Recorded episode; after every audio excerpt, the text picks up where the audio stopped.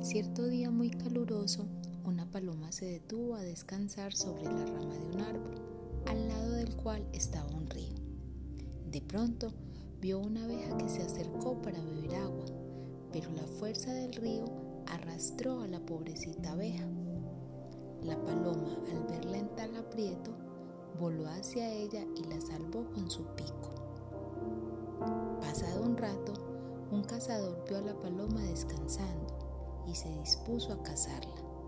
Sin embargo, en aquel mismo instante, la abeja vio en peligro a la paloma que le salvó la vida, así que de inmediato acudió a su rescate y picó la mano del cazador.